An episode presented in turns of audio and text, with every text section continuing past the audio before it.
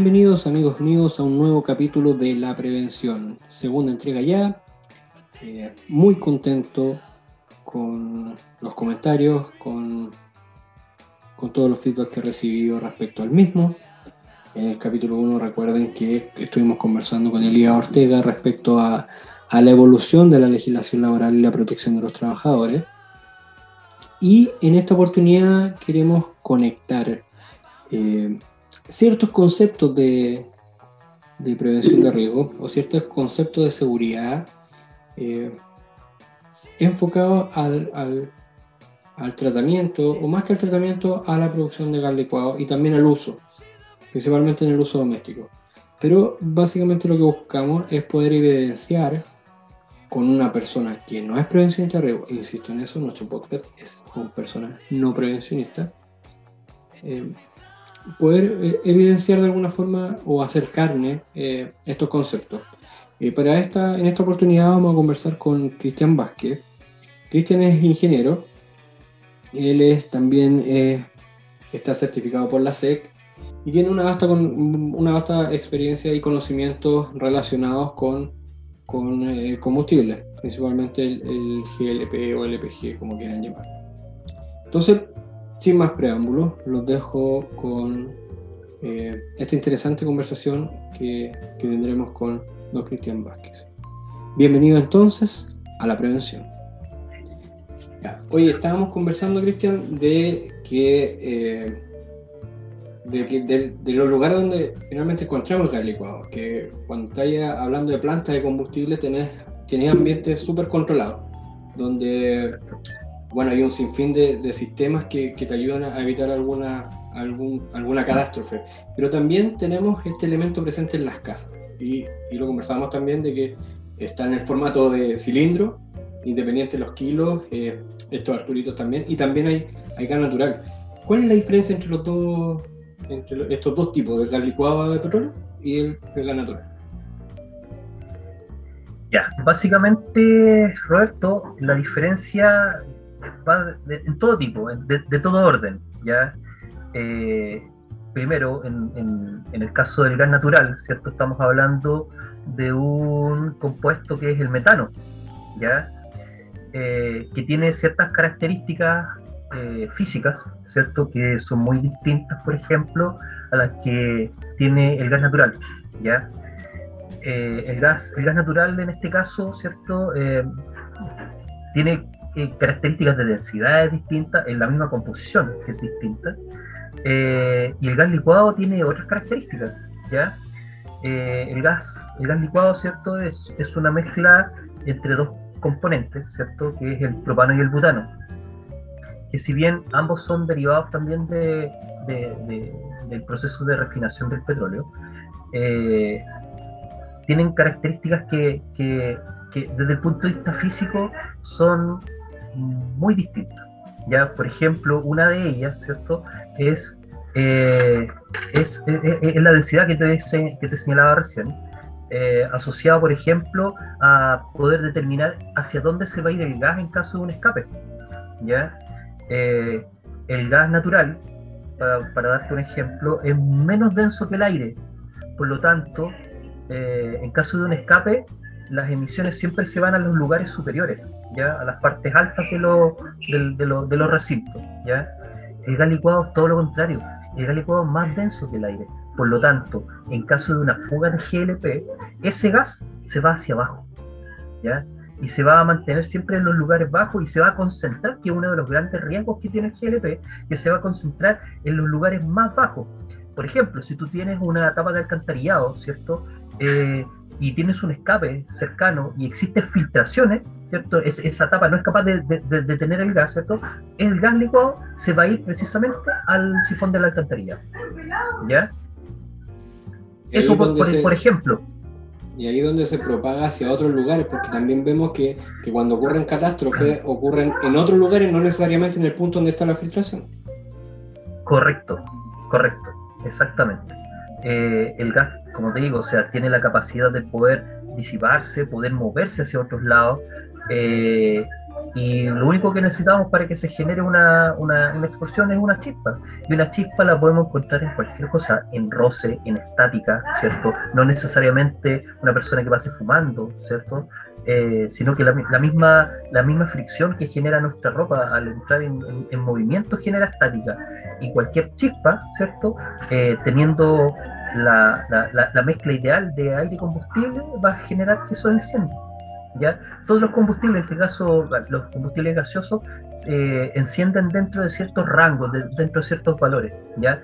y eso se llama rango de inflamabilidad, que está medida en porcentaje en volumen, ¿ya? dependiendo de la cantidad de combustible versus la cantidad de aire. Ahí tenemos, por ejemplo, valores que están asociados a, eh, al límite inferior de explosividad, ¿cierto? Y el límite superior de explosividad. Por ejemplo, en el caso del gas licuado, el límite inferior de explosividad es de un 1,8% en volumen. ¿Qué quiere decir esto a grandes rasgos, ¿cierto? En, manera súper general. Si yo tengo un volumen cerrado, ¿ya? y ese es mi 100%, basta con que de ese volumen un 1,8% sea gas licuado para que en contacto con una chispa esa, ese, ese combustible encienda y encienda de manera violenta.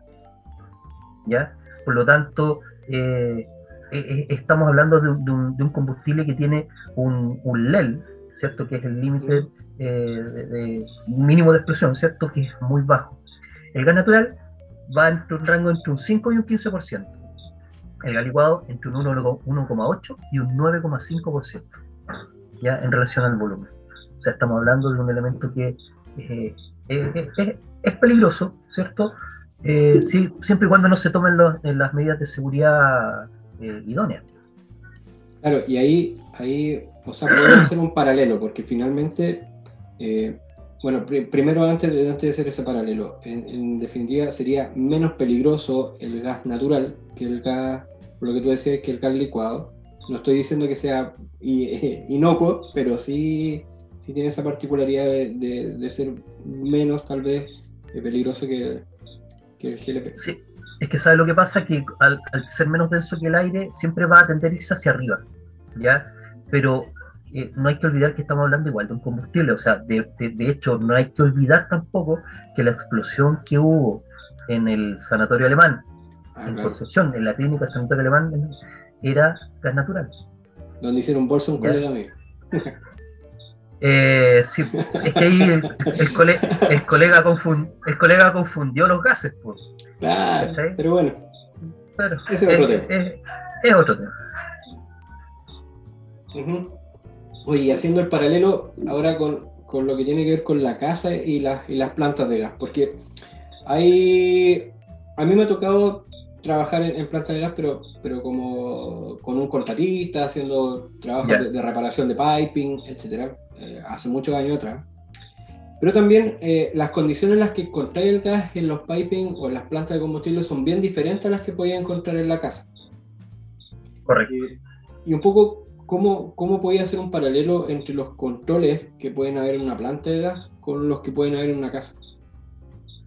A ver, yo creo que lo importante primero para poder establecer las medidas de seguridad es conocer el producto, ¿ya? Y obviamente quienes trabajan en las plantas de gas eh, conocen el producto a la perfección, ¿ya? Conocen cuáles son sus características físicas, sus características químicas, ¿cierto? Y eso mismo hace que las medidas de mitigación al riesgo, ¿cierto? Estén asociadas precisamente a eh, elaborar barreras, ¿cierto?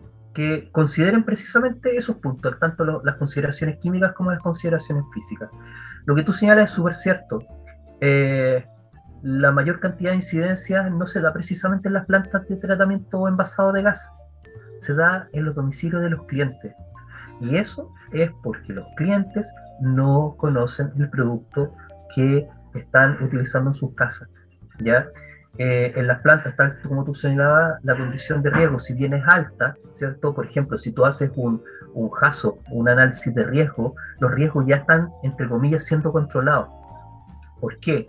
Porque las mismas empresas distribuidoras, ¿cierto?, toman las consideraciones de del producto, hacen los análisis de riesgo correspondientes, o sea, hay, hay, hay, hay, un, un tema preventivo importante desde el punto de vista de, la pérdida de contención, ¿cierto?, desde el punto de vista de la seguridad, de la integridad de los equipos y la seguridad de las personas.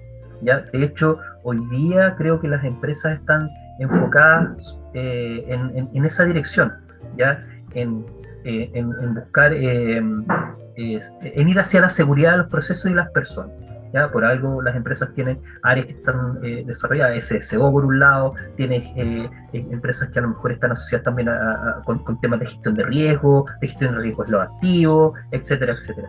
Pero a lo que, a lo que el, punto importante es que en las plantas de gas los riesgos están, son considerados. ¿Y por qué? Porque conocen las propiedades del combustible y no, no, no olvidan que lo que están trabajando es un combustible y, e independientemente que no, nunca pase nada, pero siempre está el riesgo latente de que se produzca un, incendio, una fuga, una explosión en el peor de los casos. Y ahí eh, los primeros que salen eh, lesionados son las personas.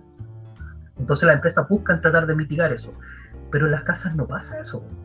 En las casas los usuarios ¿cierto? De, del gas eh, no conocen el producto. Yo te podría asegurar que piensan que el gas licuado y el gas natural son iguales. O sea, el cliente que, tiene gas de red, que es gas natural, debe pensar que el gas que utilizan en el cilindro es el mismo. Y no es igual. No es igual porque no es el mismo combustible. ¿ya? y hay una serie de, comportamientos también que, hacen que esto sea un poquito más peligroso desde las instalaciones, que siempre se recomienda que sea con un instalador certificado, pero, habitualmente el mismo dueño de casa o dueño de casa eh, todavía se, se sigue utilizando la, manguera de goma, eh, todavía se sigue dando vuelta el cilindro para que sacarle hasta la última gotita de gas. O sea, es costumbre también en la sociedad eso. Exactamente, de hecho, por, e, ponte tú en... Eh, yo creo que la, mayoría de las personas no sabe, pero todos los elementos que se utilizan en las redes o instalaciones de gas tienen fecha de vencimiento. Ya los elementos que están certificados por la Superintendencia de Electricidad y Combustible tienen indicaciones, tienen un manual de uso. O sea, tú, compras un regulador, por ejemplo, en una tienda, en una ferretería de retail cualquiera, ¿ya? Y tomas ese, ese elemento eh, y tú sabes que viene con un manual de, indicaciones, viene, viene, viene acuñado también eh, cuál es la fecha de fabricación y te indica este elemento no dura más de cinco años, ¿ya? Porque las cosas no son eternas. O sea, si tú, por ejemplo, tú abrieras, estamos hablando de un regulador, tú, abres, tú abres un regulador, ¿cierto? Y te vas a dar cuenta de que en el interior de él te encuentras con resortes, con vástagos, ¿cierto? Que son parte de los componentes que hacen funcionar y, activan el, el, vástago del cilindro. Tenéis resortes, tenéis gomas, tenéis elastómero, ¿ya?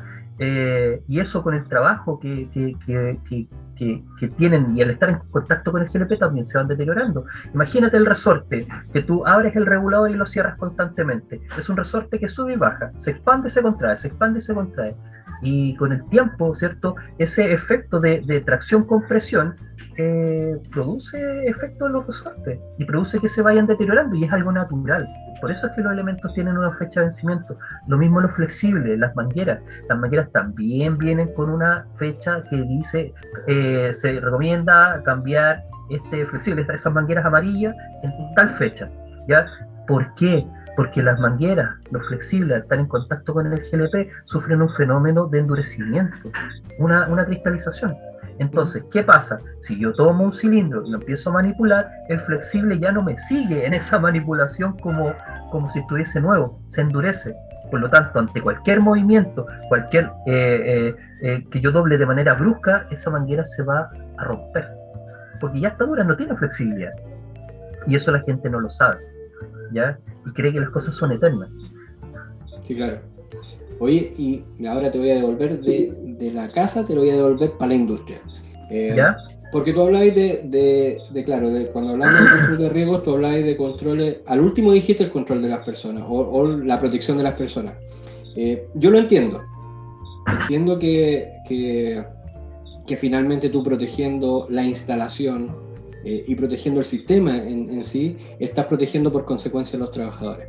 Pero pero un poco cómo, cómo llegáis a, a, decir, sabéis que necesitamos proteger el sistema. Mucho, muchas empresas eh, que trabajan en otro rubro se van al revés, se van a la protección de los trabajadores primero, eh, sin considerar el sistema. Entonces un poco eh, eso, ese punto me gustaría conversarlo contigo. Ya, ahí hay un tema que es súper importante que está relacionado con, qué es primero, el huevo o la gallina. ¿ya? Pero la seguridad de las personas pasa por eh, muchas veces porque los implementos que están utilizando las personas estén en buenas condiciones, tanto de diseño, de instalación y de mantenimiento. ¿ya?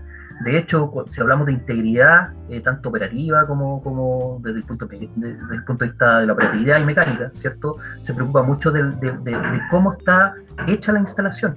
Porque la instalación, ¿por, qué te digo que, que, en las empresas ese, ese concepto está, está más arraigado que, por ejemplo, el, el, concepto que podemos tener en nuestras casas? Porque se hace un seguimiento, ¿ya? Porque eh, se, hace una, se hacen inspecciones, se hace, se hace un, tema que es fuerte en el tema de los equipos, ¿cierto? Y teniendo los equipos en buenas condiciones y teniendo al personal entrenado de tal forma que conozca los riesgos asociados y, sepa qué hacer, ¿cierto? En su trabajo del día a día y en caso de que pueda ocurrir algún evento, ¿cierto? Eh, el, resultado de, esa comunión que existe entre tener buenos equipos y tener buenas personas hace que no se produzcan los, accidentes ni los incidentes. ¿ya? Por eso es que es importante. Estas, no, estas dos cosas no corren por, por separado. Ya estas dos cosas funcionan y están orientadas a un mismo fin, evitar, ¿cierto?, el daño hacia las personas y el daño, hacia las cosas. Pero para que no se dañen las personas, las cosas tienen que estar en buenas condiciones y tienen que ser bien mantenidas. Y tienen que haber sido bien diseñadas y tienen que operar de acuerdo a lo que la persona que ideó el sistema, ¿cierto? Eh, lo, lo, lo, lo, hizo pensando de tal forma en que funcionara de, de, esta manera y no de otra. ¿ya? ¿Por qué? Porque eh, es una consideración de diseño. Sí, claro. Sí, claro, por eso, por eso iba, iba allá. Y si nosotros quisiéramos conectarlo con cosas de la academia, como con cosas que, a nosotros nos, enseñan en los libros, a los, que, a los que trabajamos en prevención, que tiene que ver con la jerarquía de controles, finalmente lo que tú dices tiene que ver con eso, con aplicar estos controles de ingeniería que buscan establecer las condiciones óptimas para que no pase nada. O sea, tiene... Exactamente. sí, dale yo, creo que lo que tú señalas es súper importante, ¿ya? Porque eh, aquí hay una premisa, ¿ya? Yo, yo no soy experto en prevención de riesgo. Pero es el podcast, amigo. Claro, pero sí eh, eh, tengo algunos, algunas nociones respecto de lo, que, de lo que significa eso y tengo claro, tengo claro que si yo trabajo o, si yo trabajara en una empresa, ¿cierto? Que está asociada a temas de, gas eh, o gas natural, el que sea, si yo entrego los elementos de seguridad a mis trabajadores, a mis colaboradores, ¿cierto? Eso no va a, eh, traer como consecuencia que no, que no ocurran los accidentes. Los accidentes no ocurren, ¿cierto? Porque yo le hice entrega de los elementos de protección de personal a las personas. ¿Ya? Los accidentes ocurren incluso no, no, no es que ocurran porque ellos lo utilizan.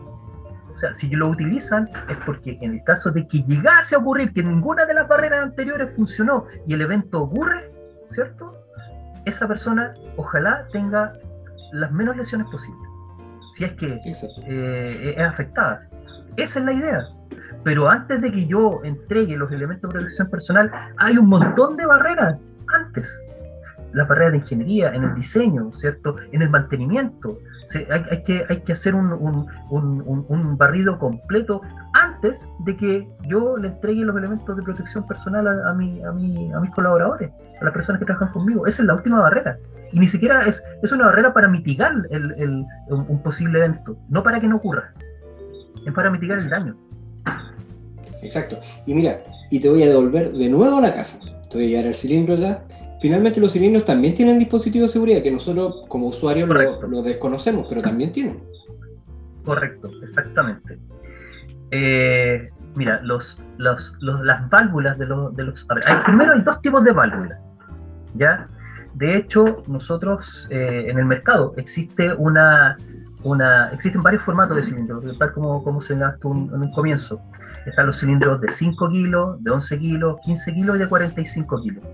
Los tres primeros que nombré, el de 5, de 11 y de 15, ocupan una válvula que se llama válvula automática. ¿Ya? Y el cilindro, y, cuál es la gracia que tiene la válvula automática? es que tú conectas el regulador y el regulador tú abres y cierras y, y sube y baja un vástago que pincha el vástago del cilindro y permite o, corta el paso ¿ya? Por eso se llama válvula automática. Pero el cilindro 45 kilos ocupa una válvula que es una válvula manual, en donde tiene una, una mariposa en la, en la, parte superior y tú tienes que abrirla o cerrarla dependiendo de, si vas a ocupar o no vas a utilizar el, el, gas licuado. ¿ya? Y esas se llaman válvulas manuales. ¿ok?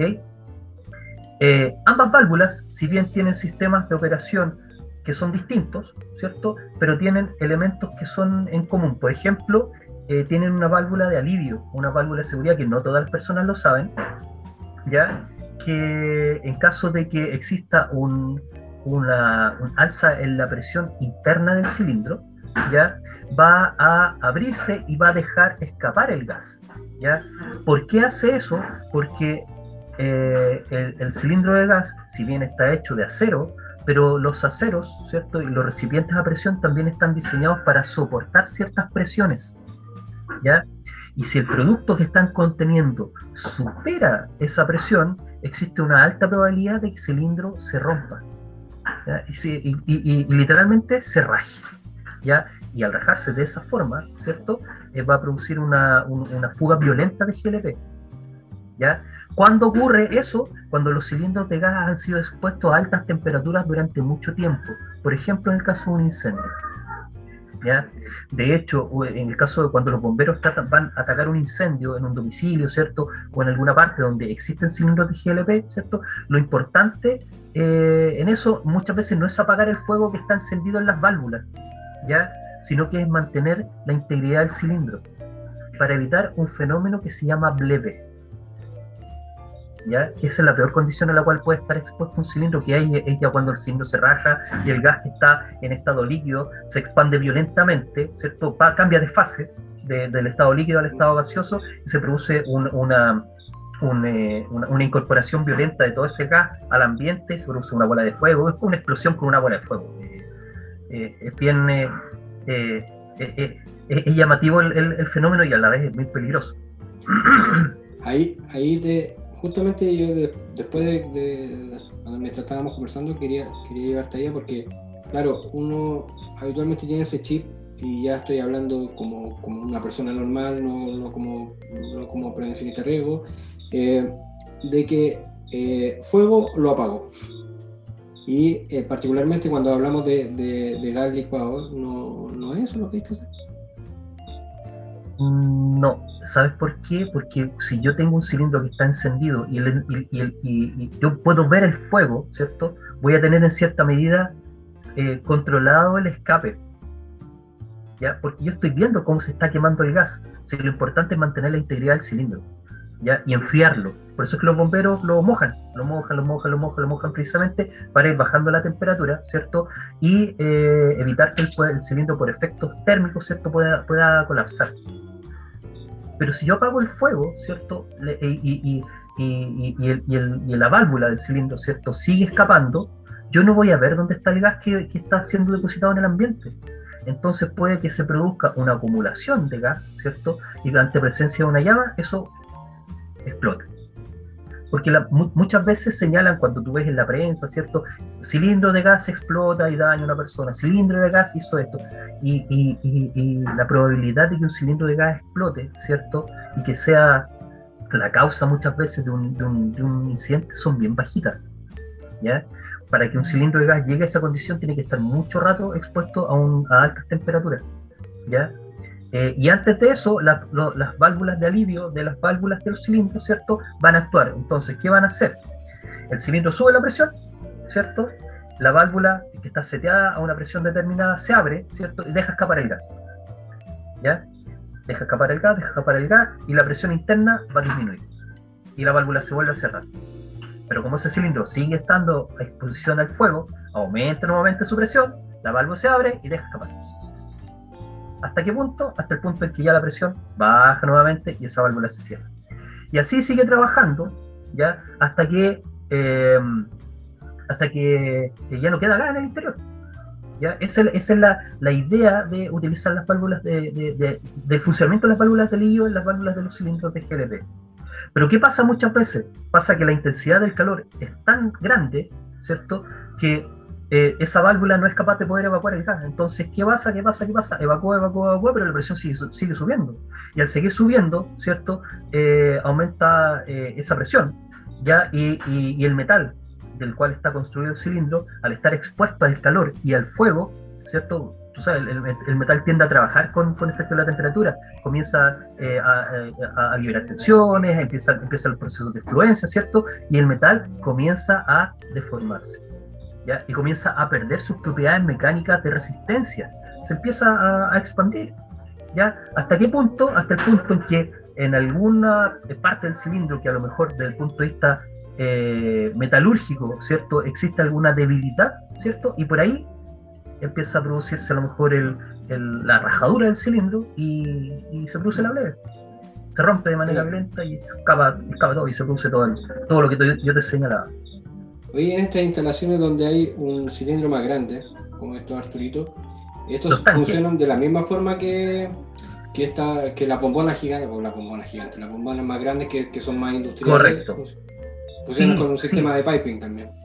Correcto, correcto. De hecho, el tamaño del tanque va a ir en función de la capacidad térmica instalada en una instalación de gas. ¿Ya? ¿Por qué? Porque nosotros utilizamos el gas en estado gaseoso cuando cocinamos, cuando eh, encendemos el calefón, ¿cierto? El gas que está eh, ingresando a los artefactos está en estado gaseoso. Pero en los recipientes, tanto en los cilindros como en los tanques, se almacena en estado líquido. ¿Ya? ¿Por qué? Porque es una condición propia y una característica que tiene el GLP de transportabilidad, ¿cierto? Y de poder moverse con cada uno de, los elementos, ¿cachai? Mm. Eh, entonces va a ir de la mano con la capacidad de vaporización. Dependiendo del tamaño del tanque, es la capacidad de vaporización que tiene el mismo recipiente para hacer la conversión dentro del, del, recipiente, ¿cierto? Del estado líquido al estado gaseoso. ¿Ya? ¿Qué pasa? Muchas veces, por ejemplo, no sé si, si tú has, tenido conocimiento de esto, pero hay personas que utilizan, eh, no sé, pues, para un calefón de gran capacidad, ¿ya? Eh, pueden utilizar eh, un, eh, un cilindro pequeño, ¿cierto? Y el cilindro no les va a funcionar. ¿Ya? No les va a funcionar, no les va a operar, porque la capacidad de vaporización que tiene ese cilindro no aguanta, entre comillas, ¿cierto? los requerimientos que tiene el artefacto. Entonces, muchas veces las personas tampoco saben eso y creen que utilizando un cilindro de 11 kilos, ¿cierto? O de 15 kilos en una instalación que tiene calefón y cocina, ¿ya? Eh, les aguanta. ¿Y qué es lo que pasa en, esos casos? Por ejemplo, si yo tengo en, mi casa, tengo un calefón de 13 litros, ¿ya? Por, darte un, tipo de calefón, y tengo una cocina con cuatro platos, ¿ya? Y ocupo para alimentar a ambos artefactos, ¿cierto? Un cilindro de 15 kilos. Va a pasar, ¿cierto? Que eh, el, después de un tiempo, ¿cierto?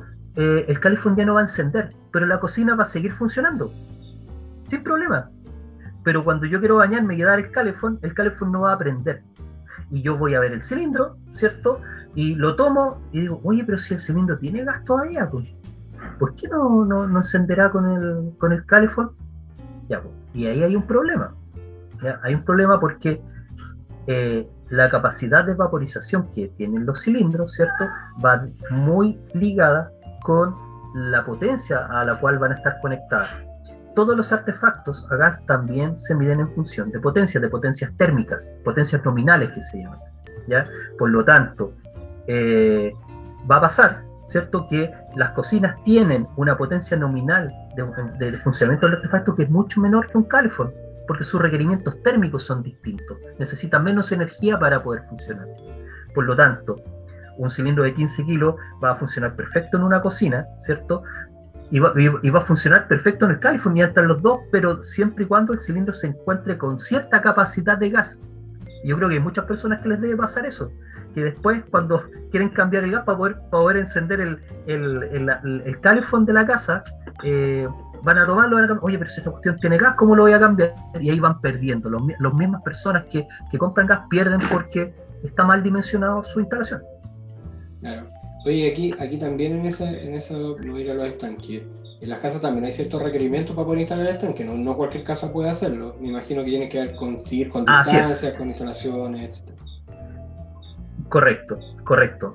Mira, eh, la norma chilena eh, es, bien, es bien clarita en ese sentido. ¿ya?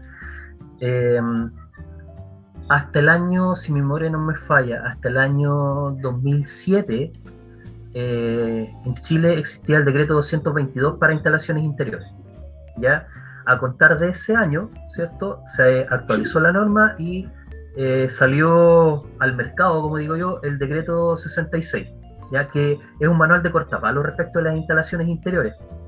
Eh, en él, ¿cierto? Van, está toda la regulación de eh, la instalación de gas con todos los cálculos y todo lo que, lo que hay que hacer, ¿cierto? Para instalaciones con cilindros de GLP y, medidores de, de, gas, ¿ya? Pero esa norma está orientada para las instalaciones interiores y el uso de cilindros. Si yo quiero utilizar un tanque, no puedo eh, considerar el decreto 66 a menos que dentro de ese tanque o en la instalación interior esté considerado eso también por la instalación interior. En el caso de los tanques van, están asociados otras normativas. ¿ya? De hecho, un tanque es considerado una central de abastecimiento. Y para la central de abastecimiento está el decreto 108. Y el 108, como norma chilena moderna, ¿cierto? Eh, no es un manual de cortapalos, sino que la misma normativa hace referencia a otras normativas en general, en, que, normalmente son todas internacionales. De hecho, para la regulación de tanques, ¿cierto? Y de centrales de abastecimiento, como, como en este caso, como, como, tanques, sean subterráneos, independiente de la medida, siendo tanque, ¿ya? Eh, hace referencia a la NFPA 58 del año 2004, que es la norma norteamericana que se llama Código del GLP. Y esa es la norma en la cual aparece lo que tú señalas, los distanciamientos de seguridad, la ubicación de, de, de la, la, estación de las construcciones, a las tapas de alcantarillado, a, eh, a a lugares que estén bajo la cota cero, a, las, a, las, líneas medianeras, a las líneas oficiales, a los tendidos eléctricos, porque también cuando tú ubicas un, tanque, ¿cierto? Tienes que fijarte en que cumpla todas las consideraciones que señala el, la NFP 58. Y, ahí tenía un cruce. Mira, aquí nosotros podemos conectar con un montón de cosas. ¿eh? Si te vayas en la. Uh, esta cuestión es un mundo. Es que, es que podéis conectar con un montón de cosas y un montón de conceptos, porque, por ejemplo, todas las cosas que tú hablas ahora, de distancia, etcétera, o en las etapas de diseño, eh, en, en, ciertas empresas, o ya en empresas, la verdad es que la, multinacional ocupa más los conceptos de manejo del cambio. Eh, pero cuando tú decides eh, cambiar una instalación de gas o implementar una instalación de gas nueva, tienes que considerar todas estas cosas, pues de que no tengáis eh, líneas de alta tensión, por ejemplo, que, muchas veces pasa por, por sobre las mismas empresas, que no tengáis un sinfín de cosas, que tenéis que tener ciertos controles, tomar estas normas de como, como referencia, que no es, no es donde tú queréis poner la cuestión, sino que es donde necesitas estar para que sea seguro. Habitualmente siempre estar lejos en todos lados, pero, pero es súper importante este concepto de gestión de cambio, de poder eh, considerar todas las especialidades necesarias para, para ciertos eh, cambios propiamente tal, eh, para tener todas, todas estas aristas cubiertas, porque después también me ha tocado trabajar en empresas donde, donde te llegáis y te encontré que, que tenéis que arreglar una carga que estaba ahí. Exactamente. De hecho, bueno, yo siempre hago esta recomendación, pero, pero cada vez que uno necesite, ¿cierto?, realizar algún cambio alguna instalación nueva, ¿cierto? O un cambio de lo que ya existe, tiene que hacerse asesorar, ¿ya? Y hacerse asesorar por personas que sepan, ¿ya? En el tema del gas, eh, no sirve eh, contratar al maestro Lucho o al maestro Juan para que haga, para que haga las pegas. Lamentablemente no sirve, ¿ya? Porque eh, la, la, la lo, que se necesita. salvo, que el maestro Lucho, salvo que el maestro Lucho y el maestro Juan estén eh, acreditados por la SEC. Digo, no, no vaya a ser que, escuche el maestro Lucho y el maestro Juan y ya me están discriminando. Claro, pero, pero, pero, ahí también hay que hacer una salvedad. porque las licencias que otorga la superintendencia, tanto en el campo del gas como en el campo eléctrico, ¿cierto? van de la mano con las capacidades de potencias que pueden instalar. ¿ya? Eh, por ejemplo, en el caso de, los instaladores de gas, existen tres clases, ¿ya? clase 3, clase 2 y clase 1. ¿ya? Eh, la, la, clase 3 son para todos aquellos instaladores, ¿cierto? Que, pueden hacer el trabajo, que, tienen, que están con, acreditación, ¿cierto? Que tienen la capacitación correspondiente, pero hay limitancias. ¿Ya? Ellos pueden hacer instalaciones y declaraciones, si mi memoria no me falla, solo hasta 70 kilowatts de potencia. ¿ya? Y, también tenía el clase 1. El clase 1 puede instalarte hasta una central de abastecimiento de GLP industrial, ¿cierto? Y, el, gas de la señora Juanita en la casa también.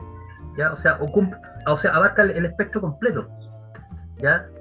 Lo mismo pasa en el sistema, en el, tema eléctrico. En el tema eléctrico tú tienes instaladores eh, A, B, C y D. En el caso del gas tenía 3, 2, 1. ¿ya? Eh, pero, pero lo importante es que la persona que haga la intervención, ¿cierto?, en una red de gas, ¿cierto?, esté debidamente acreditada y que cuente con su licencia vigente de la Superintendencia de Electricidad y Combustible. Es una recomendación y debiese ser el desde para poder hacer las intervenciones que correspondan. Sí, claro. Eh, mira, me ha gustado toda esta conversa porque siento que, con todas tus intervenciones hemos ido eh, aterrizando ciertos conceptos que, que, habitualmente nosotros utilizamos. Eh, vemos los temas de, identificación de peligro y evaluación de riesgo, de poder delimitar, o más que delimitar, de establecer controles de acuerdo a una jerarquía. de temas ingenieriles, de temas de diseño, hasta el, usuario final. Y, y, esto también lo vemos en, no solamente en la industria, sino que también en la casa, porque el cilindro de gas tiene un diseño que no es antojadizo, sino que también tiene que ver con para qué, lo, qué, es lo que contienen y también tiene estos dispositivos de seguridad que probablemente no muchos saben de, la válvula de lío que, tú contabas. ¿eh? y también estamos hablando ahora de, también de gestión de cambio, de cómo involucrar a más gente o más especialistas para eh, generar una instalación, en este caso de gas, pero, pero que también aplica para todo. Entonces eso, eso para mí me, me, parece súper interesante y súper bueno que podamos aterrizar finalmente estos conceptos que están eh, súper de manual muchas veces, pero cómo, cómo se pueden llevar a, a la práctica. Ya, ¿cómo llevar a la práctica? Eh, mira, yo, yo, creo que la gran cantidad de, eventos e incidentes que se generan en el mundo del GLP pasan en los domicilios de los clientes, en los domicilios de las personas, en, el usuario del, del gas. ¿ya? Eh, históricamente creo yo que, sobre todo en regiones, eh, existen prácticas que, en base al desconocimiento, ¿cierto?, las personas utilizan. Tú al comienzo señalabas que habían personas que creían que dando vuelta al cilindro iban a ocupar hasta el último concho del gas, ¿cierto? Esa, por ejemplo, es una pésima práctica. Y de hecho, dar vuelta un cilindro, ¿cierto? Para entre comillas, utilizar todo el gas que, tiene, lo único que va a traer como consecuencia es aumentar tu condición de riesgo a niveles insospechados. Yo, les, yo recién comentaba, por ejemplo, que eh, eh, el gas que nosotros utilizamos tiene que estar en, su fase gaseosa, ¿cierto? Pero si yo tomo el cilindro y yo sé que en, ese cilindro que está con el gas almacenado está en estado líquido, ¿cierto? Y yo doy vuelta al cilindro, ¿ya? ¿Qué es lo que crees? ¿Qué crees tú, Roberto, que va a salir por la válvula del cilindro? Este, el gas en estado gaseoso, el gas en estado líquido, ¿ya? Y el gas en estado líquido, ¿cierto? Eh, los, primero, los artefactos no están diseñados para trabajar con gas en estado líquido, ¿ya? Y el gas cuando cambia de fase, por ejemplo, en el caso del gas, eh, del gas licuado, aumenta su volumen 272 veces. ¿Ya? 272 veces. Ese fenómeno es el que tiene que producir en el interior del cilindro, no en la cocina, no en el calefón. Ese fenómeno ocurre en, la, en, en el cilindro, Porque para eso está diseñado, para que ese cambio de fase, ¿cierto? En donde se produce esa expansión, ocurra en el interior del tarro por decirlo bien, bien coloquialmente. Pero ¿qué va a pasar si ese fenómeno de expansión ocurre en el artefacto? Porque eso va a pasar. Si yo doy vuelta el cilindro, va a salir el gas en estado líquido. El gas en estado líquido que en el interior, ¿cierto? si es propano, va a estar a menos 42 grados de temperatura. Y con la temperatura del ambiente se va a producir su, su cambio de fase y su expansión. En el flexible, en la manguera o en el artefacto. Va a reventar el artefacto. Eso va a pasar. ¿Ya? Por lo tanto, hacer eso es un riesgo gigante. Y las personas todavía toman el cilindro y lo botan o lo dejan en forma horizontal o definitivamente lo dan vuelta para tratar de utilizar el máximo de, entre comillas, hasta el último concho. ¿ya? Lo otro que va a pasar es que los cilindros también, el, gas, eh, cuando está en estado líquido, ¿cierto? No es solamente propano y butano, sino que también tiene otros elementos que son más pesados, ¿ya? Que se llaman oleofinas, ¿ya? Y las oleofinas no tienen la capacidad de vaporización. Por lo tanto, son elementos entre comillas aceitosos, viscosos, y residuales del, tema del GLP que están en muy poca proporción. Pero si yo doy vuelta al cilindro, lo que voy a hacer también es que esas oleofinas, esos elementos pesados que no vaporizan, van a pasar por ahí y van a echar a perder los artefactos. También pasa eso. Pero las personas eso no lo saben. ¿Ya? Eh, eh, en los calefons, por ejemplo, los artefactos, los calefons siempre tienen que estar con su ducto de evacuación instalado, ¿ya? Sobre todo en las casas, los calefons nunca tienen que estar instalados en los baños, está absolutamente prohibido, ¿ya? ¿Por qué? Porque un calefón instalado en el interior de un baño, ¿cierto? Va a producir la misma humedad del, del, aire, del vapor que, que va a generar, ¿cierto? Va a hacer que primero se genere una pésima combustión en el artefacto, pésima. Y segundo, una mala combustión, ¿cierto? Va de la mano con la emisión de monóxido de carbono.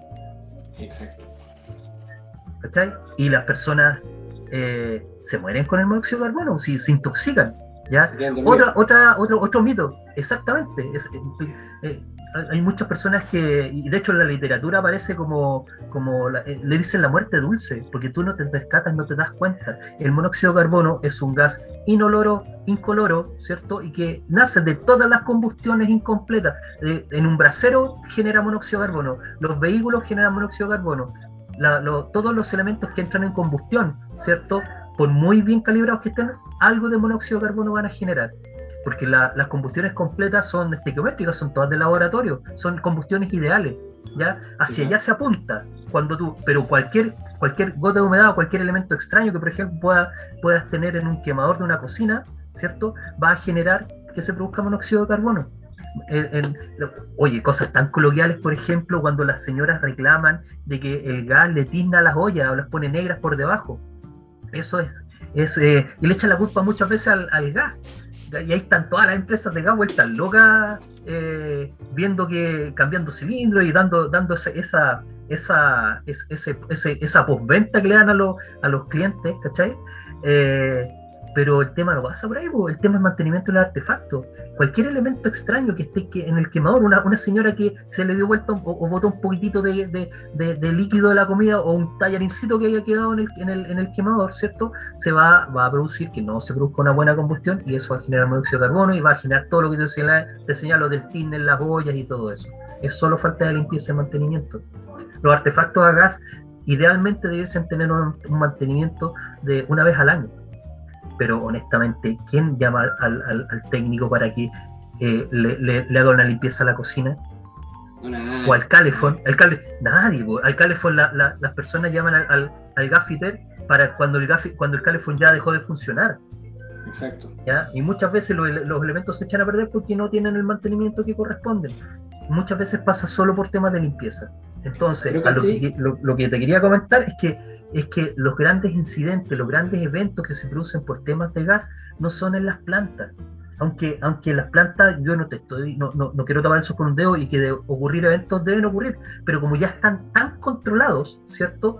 Pasan a ser despreciables versus la cantidad de eventos que se pueden producir en los domicilios de las personas, en los domicilios de, de, de, de en tu casa y en la mía, en la casa de, nuestros parientes, de, de nuestras familias.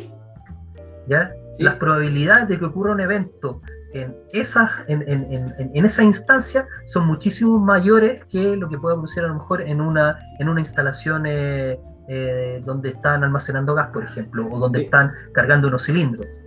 Claro, y me imagino que por eso también tienen el diseño que tienen y tienen todos estos sistemas de seguridad, porque un poco eh, el, fin, último es hacer como que no dependa del criterio de las personas, sino que eh, estén las condiciones dadas también para que eh, las cosas no sean peligrosas. Y ahora, justo que, que, habláis con los temas de mantenimiento, finalmente las plantas de mantenimiento o sea, las plantas de mantenimiento, en las plantas de gas o las plantas de combustible en general. A mí me ha tocado ver tanto con GLP como con combustibles líquidos, eh, diésel, eh, entre otros. Pero, pero particularmente en esto, eh, que eh, hablamos de mantenimiento, pero el mantenimiento también tiene, cobra vital importancia en ciertos elementos que se consideran críticos para, precisamente evitar este tipo de, emergencias. ¿no? A lo que voy es que si bien el mantenimiento puede ser para toda la planta, pero hay cosas que no pueden dejar de hacerse por ningún motivo. A ver, eh, en, temas, en temas industriales, ¿dónde es importante concentrar el mantenimiento? De partida, las pérdidas de contención, ¿cierto? Y esto tanto en, las plantas como en los domicilios, ¿ya? Eh, normalmente se generan en las uniones, en las uniones de flexible, en las uniones roscadas, en las uniones con bridas, ¿ya? Eh, se pueden generar algunos elementos, o los mismos artefactos. En, el lado industrial es importante, por ejemplo, por, el nivel de trabajo que tienen, eh, de, llevar siempre un buen mantenimiento en lo que son los equipos rotatorios, bombas y compresores. ¿ya? Importante hacer un buen mantenimiento y, tener eh, tener eh, la, hoja de vida de, los equipos. Es absolutamente fundamental. ¿ya? Eh, hacer eso. Em, ¿Qué otra cosa es importante? los mismos sistemas de seguridad. ¿Ya? También es, importante considerar eso, llámese válvulas de alivio, llámese y las válvulas de alivio más que nada eh, trabajan cuando se produce eh, algún tipo de, bloqueo en, la red y un aumento de presión súbito, ¿ya?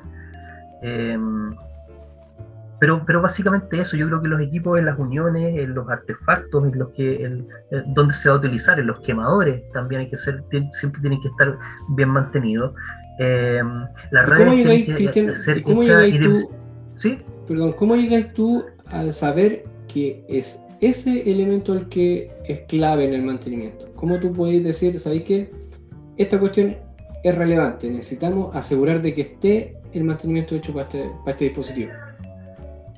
Lo que pasa es que desde el punto de vista del mantenimiento tú puedes hacer una puedes hacer un seguimiento de, de los elementos, ¿ya? O puedes hacer un diagnóstico. Normalmente eh, si, si, tú no tienes nada, es bien difícil que en una planta hagas esto, pero, pero si no tuvieses nada asociado a, a, poder determinar eh, eh, un, nivel de piso, ¿cierto? Tienes que partir haciendo un diagnóstico. Y una de las cosas importantes en el diagnóstico es ver las frecuencias de falla que se pueden generar en los equipos y en los elementos, ¿ya?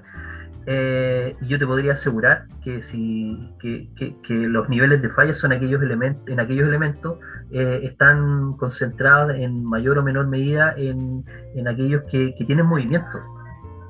O que generan algún tipo de cambio de energía, eh, aumentas de presión, ¿cierto? Eh, y eso son las bombas y los compresores, ¿ya? y lo otro que, yo te decía, porque, porque yo considero también el tema de las uniones, porque las tuberías, ¿cierto? Normalmente, como son hechas de acero, ¿cierto? Tienen ciertas solicitaciones que están muy por sobre las presiones que se pueden eh, generar en el interior de, por, el fluido que están transportando, ¿ya? Pero no podemos olvidar que Chile también es un país sísmico, ¿ya? y que, que también, aparte de, la sismicidad, ¿cierto? Tenemos otros elementos como variaciones térmicas y todo, todos los elementos, ¿cierto? Todos los materiales son, eh, eh, son, se ven afectados por esas variaciones. Entonces tú tienes contracción y compresión por efectos de la temperatura. Pasa en los pavimentos y pasa también en, la, en, las tuberías de acero. ¿ya? Eh, y, ese, y ese trabajo que se genera de tracción, de compresión, de cizalle, ¿cierto? de torsión, etcétera, etcétera, em, eh, trae como consecuencia que los elementos eh, se puedan mover, ya se puedan mover, nosotros no lo vamos a observar con, a simple vista, pero sí hay, hay, hay, hay, hay movimientos que pueden ser milimétricos, ¿ya? y esos movimientos o de décimas de, de, de, milímetros. Y esos movimientos de una u otra forma va a tender a soltar los elementos. Por eso es que cada cierto tiempo hay que hacer las paradas de planta correspondientes, hay que revisar las uniones, revisar que los flanges estén bien instalados, revisar que los aprietes, ¿cierto? Estén de acuerdo con los torques correspondientes para las uniones, estar haciendo los reaprietes constantemente, que los flexibles eh, estén bien instalados, que no tengan daño mecánico por, por roce, eh, eh, a, eso se basa principalmente el tema del mantenimiento. Eh, y, fíjate tú que eso mismo también se puede extrapolar a lo que, tiene lo, que tenemos en la casa. ¿ya? Hacer una revisión constante de, por lo menos una vez al año de, nuestra instalación de gas, hacerle una prueba de hermeticidad, ¿ya? en donde yo voy a verificar efectivamente si al someter la presión y cerrar las llaves de paso, eh, esa red se encuentra estanca, se encuentra hermética, ¿ya? Eh, y si no, ¿cierto? Quiere decir que existe una fuga, ¿ya? Y ahí ya tengo que empezar a buscarla, ¿ya? Y eso mismo que te estoy señalando de lo que pasa en la casa también pasa a nivel de industria, ¿ya? Voy a tener tuberías que pueden estar enterradas, como voy a tener tuberías que pueden estar al aire libre, ¿cierto? Y va a ser, entre comillas, más fácil poder determinar si están con algún tipo de escape, ¿ya? Eh, hay técnicas que, por ejemplo, la normativa eh, internacional también las tiene validadas y que de repente tú puedes decir, oye, pero ¿cómo está buscando un escape con la solución jabonosa y ver si genera burbuja? Fíjate que esa técnica está validada también por la normativa internacional. ¿ya? Es más, yo te podría, sin, temor a equivocarme, podría decirte que eh, podría incluso ser hasta más efectiva que utilizar un detector electrónico de gas porque el detector electrónico de gas tiene una calibración mínima. Y si tu escape es menor a esa calibración, el detector no lo va a encontrar. Aunque hoy día los detectores eh, trabajan con, calibraciones muy pequeñas, 5 ppm, 2 ppm, ¿cierto? Parte por millón, eh, que son eh, elementos que son bien sensibles, pero ¿qué pasa, por ejemplo, para aquellos escapes en, que el detector electrónico no es capaz de determinar? ¿Cierto? Para eso está la solución jabonosa y ahí hay que armarse de paciencia, porque por muy pequeño que sea un escape, ¿cierto? La solución jabonosa te va a, la, puede encontrar, ¿ya? Y tú vas a poder verificar, ¿cierto? Tomándote el tiempo que corresponde, ¿cierto? Con, eh, esperando que aparezca una burbuja y créeme que en escapes muy, muy, muy pequeños aparecen micro burbujas. Aparecen. Sí, ¿Ya? Creo. Y eso, eso muchas veces las personas no lo, no, no, lo, consideran como algo, como poco, incluso en algún instante eh, escuché comentarios como que eran poco serios, de cómo podías hacer esto, porque no, uno no tiene los, electro, los elementos electrónicos, pero lo más básico y lo que está más a mano hoy día para poder determinar un escape en una red, sea industrial, ¿cierto? O sea, o sea domiciliaria, ¿cierto? Es la solución jabonosa. ¿Ya? Para redes obviamente que están a la vista, porque es una red enterrada con solución jabonosa, no, no, no, no, no, poder buscar, pues, claro. claro, no, ahí lo que tienes que hacer es, si, si, tú sabes por dónde va la red, ahí tienes que hacer excavaciones y hacer calicatas. Sí. Estar haciendo calicatas cada ciertos metros. habitualmente no se sabe por dónde va la red, habitualmente no se sabe. Ese es otro tema, porque, porque el, el, el tema de las instalaciones de gas está, es como viene artesanal muchas veces, es poco, no, no tiene mucha ingeniería de es que es antiguo, porque por lo mismo, por lo mismo, ¿ya? Entonces, no sabes que hay que ser plano pues eso. Si cuando tú haces una, una, una, declaración en una casa, en un edificio, tú tienes que presentar los planos, los planos eh, isométricos, eh, los planos en vista, cómo van a estar ubicados los artefactos, las potencias que están conectadas. Tienes que hacer una memoria de cálculo para ver las pérdidas de carga que se producen entre los tramos de tubería. Si esto tiene ingeniería de por medio y la gente claro, no lo sabe. Sí, claro, sí, claro. Por eso, por eso yo lo conecto harto con la gestión de cambio, porque todo lo que decís tú, precisamente cuando tú trabajáis con, los temas de gestión de cambio, lo que buscas es poder controlar todas estas variables que pueden aparecer cuando tú estés con la planta en operación. Eh, por lo tanto, por lo tanto, todas estas cosas te van a servir para el caso de alguna falla, o al revés, en el caso que necesita aumentar la capacidad, necesita hacer cualquier cambio, meter un equipo, etcétera, sepas por dónde van las tuberías, qué capacidad tiene, si puedes o no puedes, etcétera. Absolutamente. Todos esos indicadores. y de hecho, de hecho tú estás señalando algo súper importante y es una premisa dentro de la gestión del cambio. ¿ya?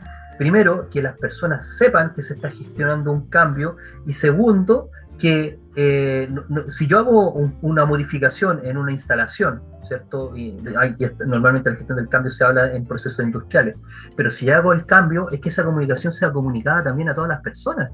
Eso es gestión del cambio. Es, es comunicar que los cambios que se hicieron, ¿cierto? Decir cuáles son los beneficios que estás gestionando, ah, por, qué estás haciendo ese cambio, cuáles son los beneficios que va a traer eh, hacer eso, pero también al, mismo tiempo tenés que comunicarlo. Tenés que comunicarlo.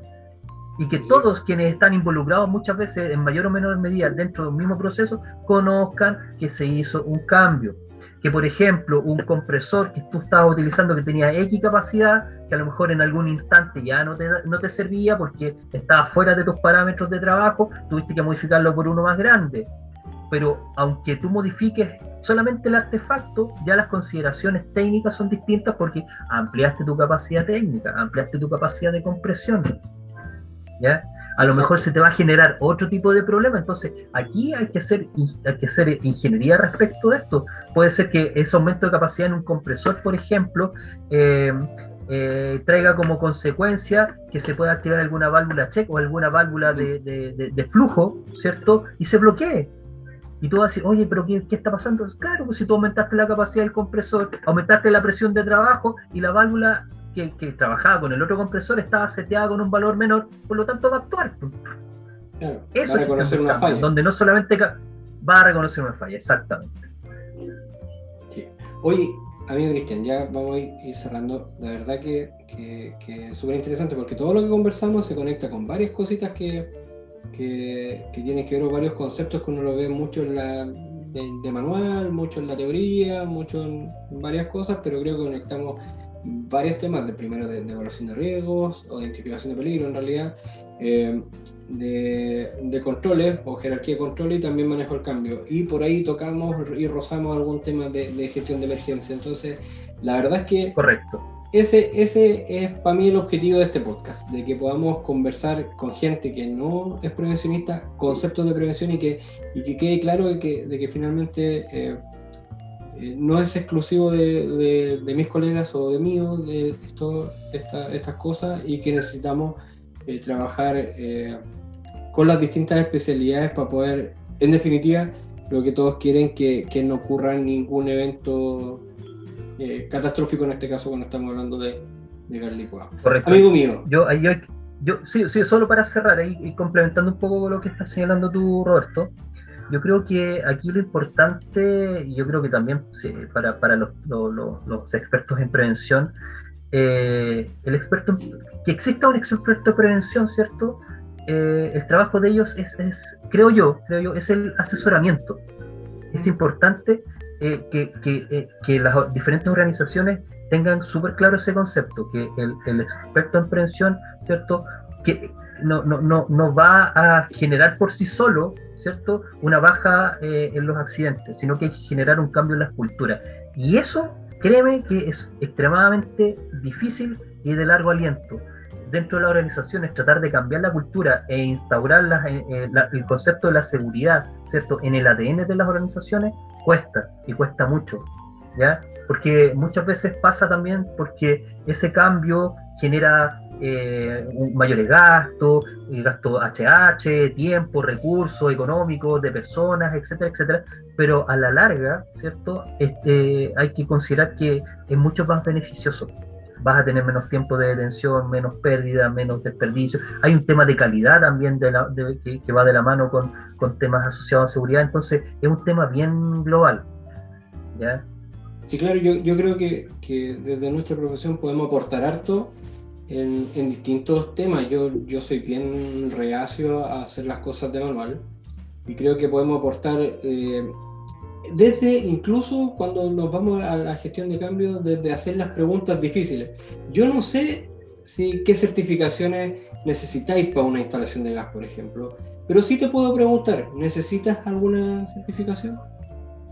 Y dejo, dejo pasar. Entonces, son cosas sencillas y finalmente, como tú dices, eh, a mí me gusta y no me gusta la palabra asesor, pero pero sí somos, de cierta forma, quienes soportamos las organizaciones en, en, eh, en que se hagan las cosas bien de un inicio.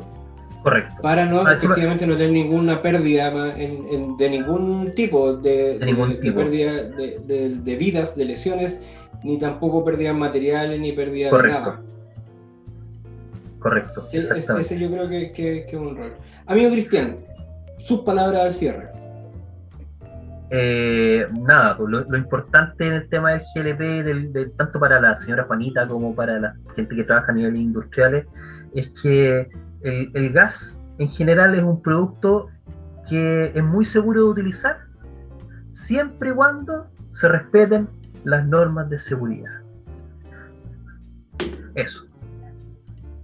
Muy bien. Yo, por mi parte, agradecido, amigo, de, que hayas tenido, haya dedicado su tiempo para conversar conmigo. Es súper interesante. Creo que uno aprende más eh, conversando con la gente que sabe. Así que nada, agradecido de nuevo. Eh, agradecido de poder eh, ayudarme a conectar ciertos conceptos que son de prevención de riesgos, pero que son que, uno los puede ver en, el desarrollo de ciertos de ciertas actividades y puntualmente esta que es tan peligrosa de alguna forma que tiene una potencialidad tan alta como el manejo del, gas licuado. Del. Bueno amigos, Exacto. muchas gracias. No, pues no hay de qué y, estamos ahí para colaborar en lo que sea. Vale amigo, eso fue don Cristian Vázquez en la prevención. Bueno amigos, eso fue eh, nuestra entrevista con, con Cristian Vázquez. Creo que, que logramos el, objetivo de esta conversación, que era poder aterrizar ciertos conceptos. Hablamos de identificación de peligros, hablamos de eh, jerarquización de controles, hablamos también de gestión de emergencia, muy, lo tocamos ahí en tu medio, y también hablamos mucho de gestión de cambio. Y, quiero detenerme en esto, porque también eh, la importancia de poder involucrar a más gente especialista cuando hablamos de un cambio, cuando hablamos de la integración de un nuevo equipo, cuando hablamos de, de, generar nuevas instalaciones. Nosotros, eh, como expertos o como prevención de riesgos, no lo sabemos todo, ni jamás lo vamos a saber, pero sí podemos saber quiénes son los especialistas que nos pueden ayudar. Si en nuestras compañías hay un especialista eléctrico, considerarlo para ciertos proyectos. Si hay alguna especialista de ingeniería, ojalá hubiese una área de ingeniería en todas las compañías, y poder considerarlo en estos procesos de gestión de cambio, de manera tal de que partan desde la época, perdón, desde la etapa de diseño, estos proyectos ya partan con la mirada, eh, con una mirada de futuro y también con los riesgos o las posibles eh, problemas o dificultades eh, ya visualizados y ya también visualizados los posibles controles. nada, agradecido de Cristian por por su tiempo. Y también eh, los invito a seguir eh, escuchándonos, a escuchar el primer capítulo también, que está bien interesante, y a seguir eh, escuchándonos de aquí en más. Muchas gracias por conectar, muchas gracias por escucharnos, esperamos nos sigan en Instagram, arroba la-prevención. Y también frente a cualquier duda, consulta, nuestro correo es la.prevención.podcasting.gmail.com donde pueden escribirnos, pueden hacernos sugerencias, etc. Eh, la invitación ya está hecha. Muchas gracias nuevamente por conectar y nos estamos viendo una nueva oportunidad. Esto fue La Prevención.